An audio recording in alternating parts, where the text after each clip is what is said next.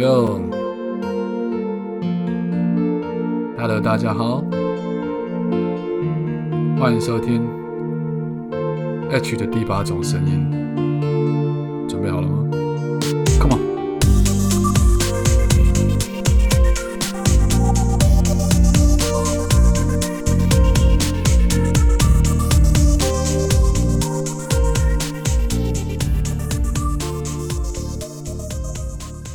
大家早安、午安、晚安。不知道你在什么地方，不知道你那边是现在是几点，所以依照不同的时间点都跟您打个招呼。非常欢迎您继续收听今天的节目。今天早上我去录影，聊了一个跟小三有关的话题。但是呢，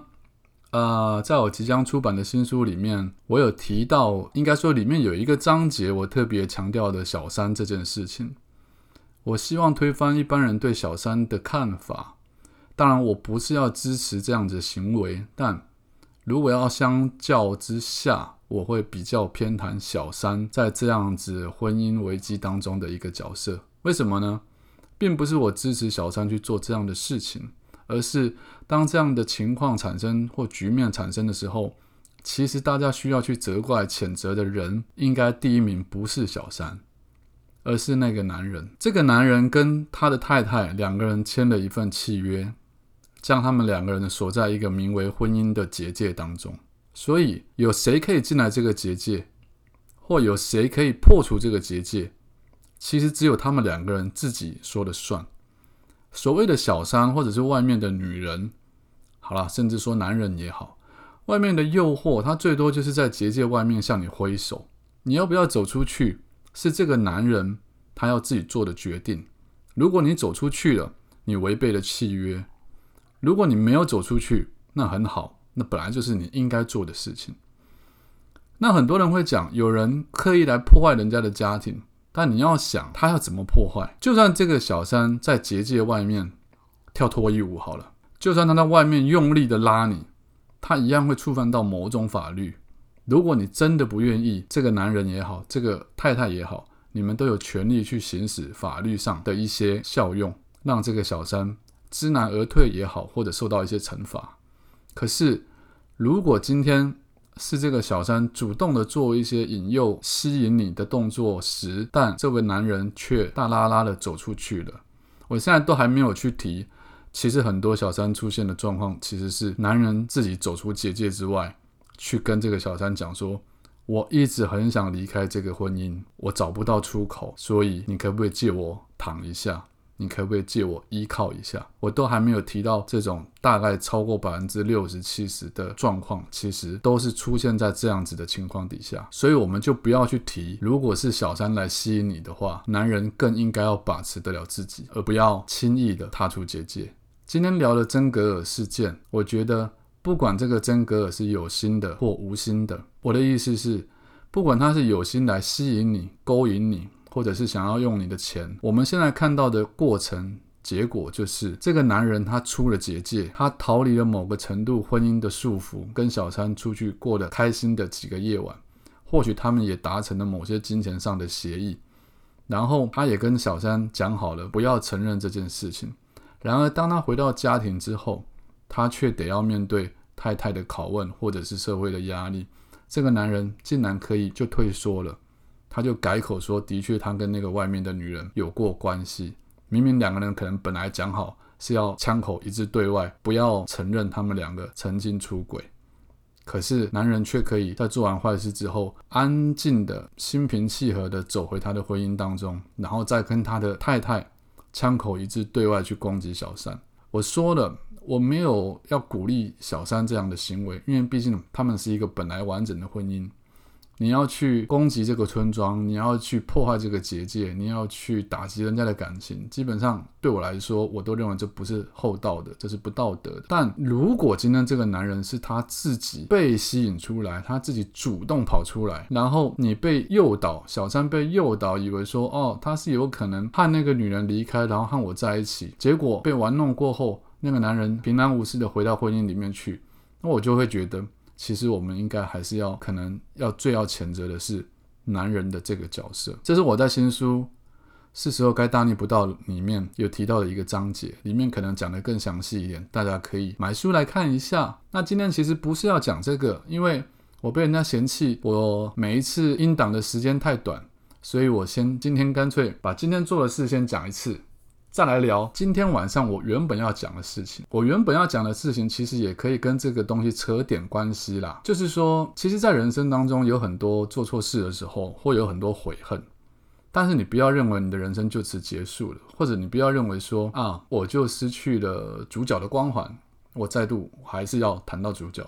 我就不是我人生中的主角了，为什么呢？因为人生中不可能每一件事情都如你所愿，有更多的情绪是你原本无法预期、无法想象，而且是你自己不想要发生，但是你没有办法左右那件事情的进展。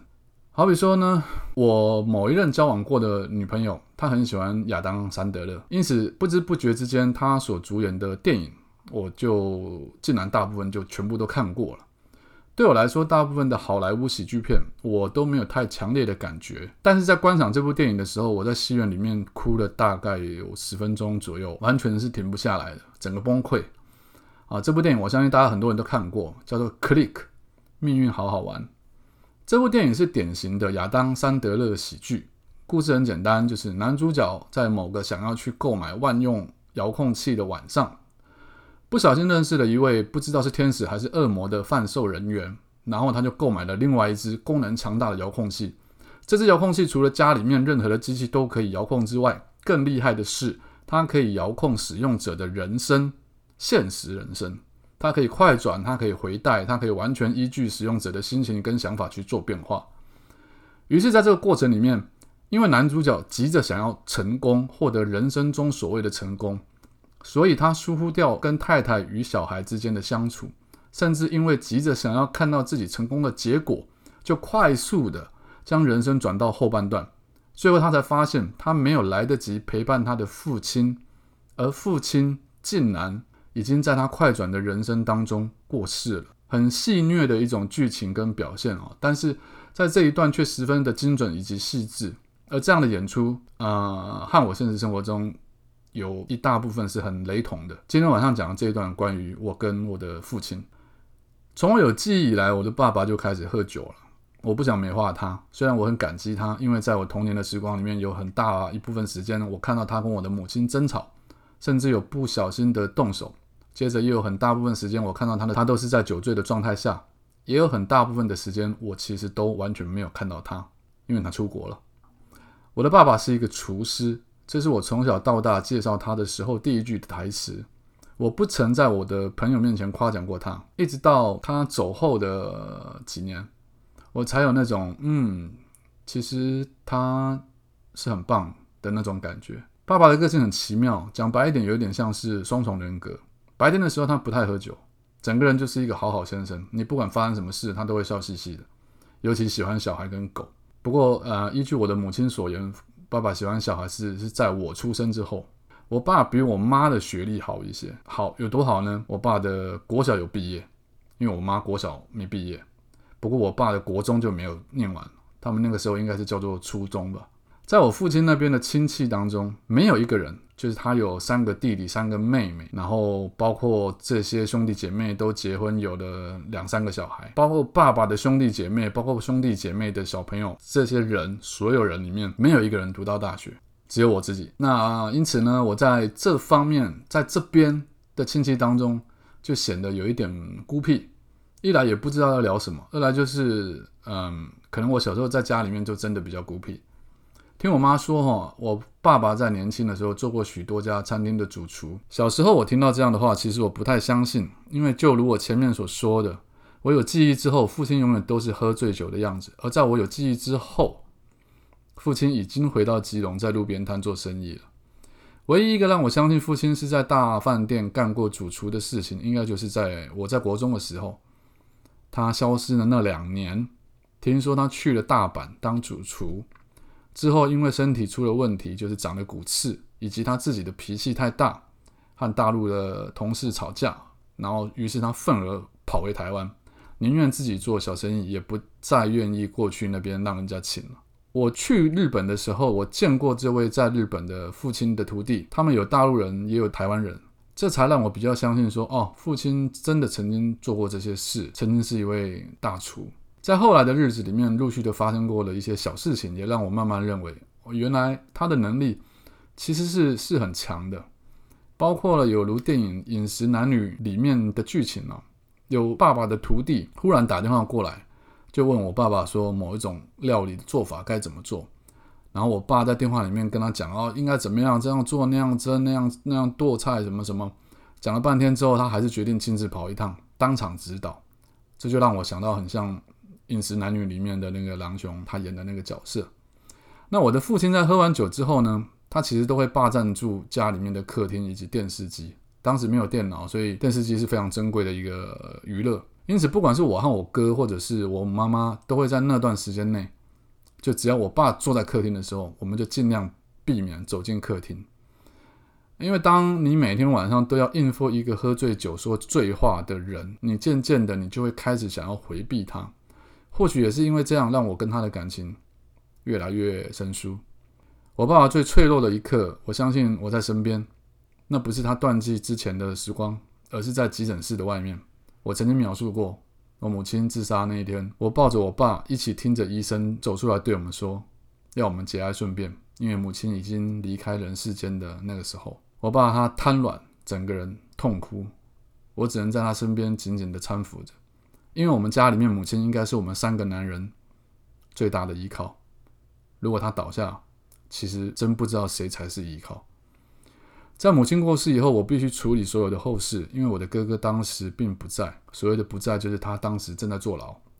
我的父亲难过，但是这一切对我来说并不是最困难的事情。我常常在那段时间里面想起孔子说的话：“色难，有事弟子服其劳；有酒食，先生传，真是以为笑乎啊！”我发现和父亲的单独相处好难，好痛苦。从小到大就不是一个很熟悉的人，更甚者，在母亲因为忧郁症自杀以后，我一度也是对他不是很能谅解。毕竟对我来说，一个他最亲近的人，他都无法照顾，那你要叫我怎么跟你亲近？而且那个人甚至是我的妈。可是我的理智告诉我自己，他是我爸，他现在状态不好，只有我能陪他。于是我就开始勉强我自己，尽量在每个周末回到基隆跟他见面。然而我知道。我常常找理由提早离开，只因为我真的不知道怎么跟他相处。我妈过世以后，因为我和前妻在差不多的时间内也离婚了。对我自己而言，我承受了一般人无法想象的痛楚，因此我很不希望去跟别人接触，当然包括了我这一位很不熟悉的父亲。于是呢，我就一个人留在台北，以工作为名，以忙碌为名，越来越少的时间和他相处。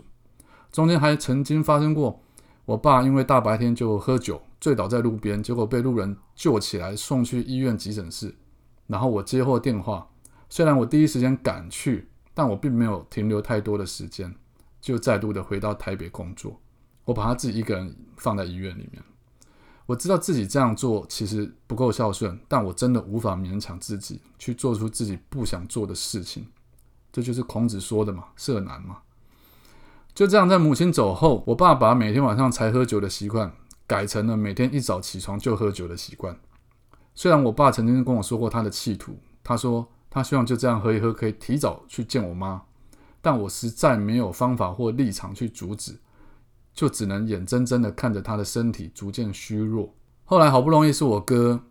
他出狱之后，他去了大陆工作，然后他从大陆回来，看到我爸的情况，和我商量。